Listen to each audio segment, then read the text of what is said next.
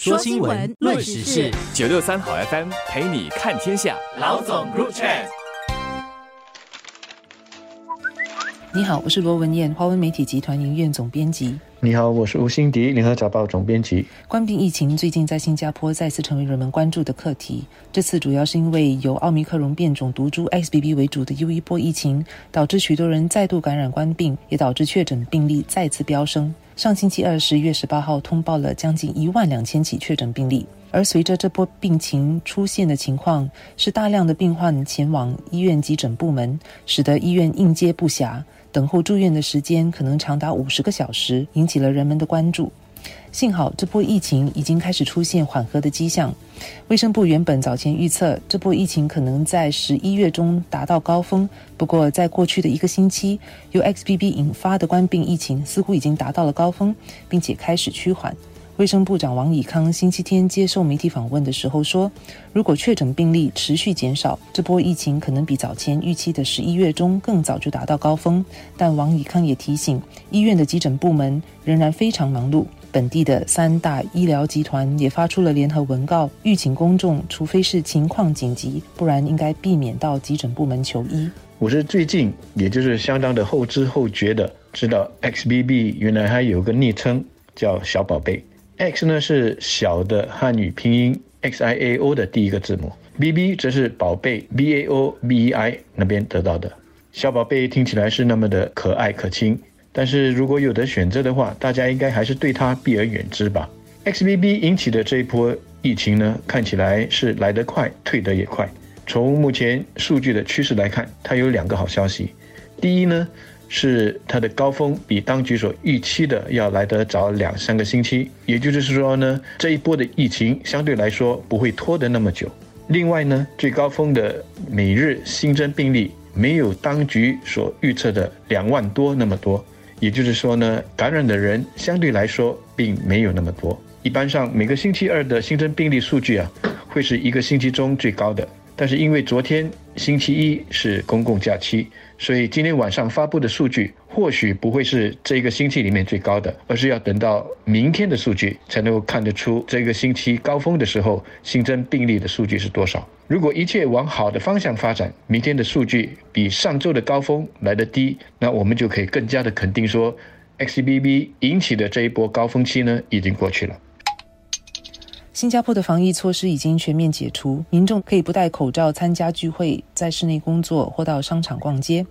最近的这一波 XBB 疫情来袭，王以康早前表示，如果疫情恶化的话，不排除恢复部分的安全管理措施，但政府至今并没有这么做。虽然防疫措施并没有收紧，但我留意到有更多的本地民众，无论是在商场买东西，或是在公司内部开会，或是在外行走，我都留意到有更多人戴上了口罩。我想，随着周围首次和再次确诊的家人、朋友、同事人数增加，人们也自然加强了保护意识，戴上口罩，降低被感染的风险。而这样做，实际上也有助于缓和 XBB 疫情在本地社群传播的力度，对于疫情提前出现缓和的迹象有实质的帮助。这其实也是人民对己、对他人负责任的一种体现。现在，本地医院的急诊室因为大量的病患涌入而告急。我希望人们同样也能够为医护人员和更需要急诊的病人着想。大家对 XBB 有几个误解，我觉得这里需要再解释一下。首先呢，因为这一波疫情跟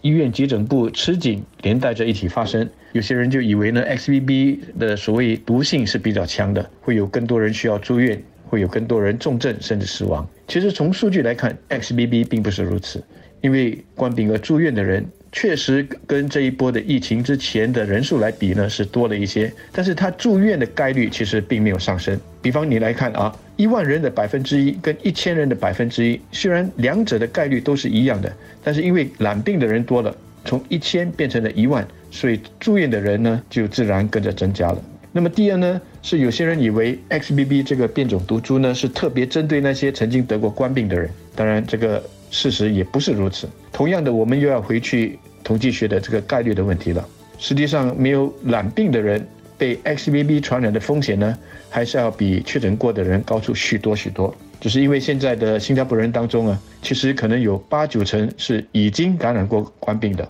所以呢，你就时不时的会听到，诶，有人确诊过，几个月后呢，现在他又在确诊了。但是根据官方的数据，现在的新增病例当中呢，每五个人中有一个人是属于二度染病的。如果你新加坡有八九成的人曾经染过冠病，而 XBB 呢，它它是确实针对确诊过的人，那二度染病的人比例啊，应该是要至少八成了。但是现在的数据呢，却只是显示两成，就很好的说明了 XBB 其实并不是特别针对那些曾经染过冠病的人了。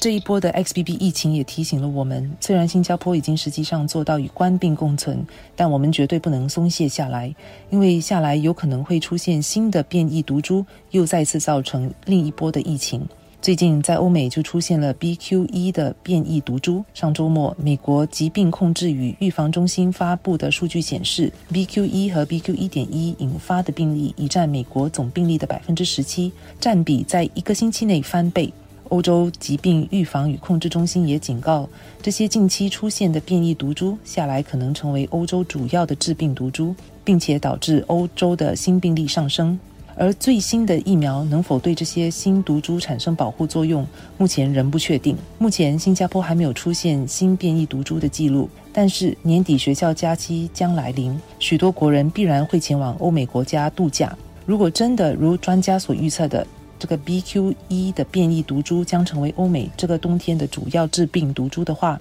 它迟早也会进入我国。而万一新毒株又不幸能够避开疫苗的保护，那下来本地又可能会出现新一波的疫情。但幸好目前没有证据显示 BQ.1 会比目前的毒株更严重。无论如何，要来的我们躲不过，但大家能做到的就是尽早接种冠病二价疫苗和追加剂，确保自己得到。最基本的保护。实际上，从过去这三年期间这几波的疫情，我们可以发现到，只要变种的毒株，它的杀伤力呢不是比原有的毒株来得更强，那么它即使传染力更强一些，对我们社会的破坏性其实并不是那么大。相反的，在经历了一波又一波的疫情之后，我们的整体抗疫力是一步一步的在提高了。我这里所说的整体抗疫力，指的呢不只是我们个人身体的抗疫力，而也包括社会的抗疫力。例如政府对疫情的应变能力、医院和医疗体系的抗疫力、经济活动的抗疫力，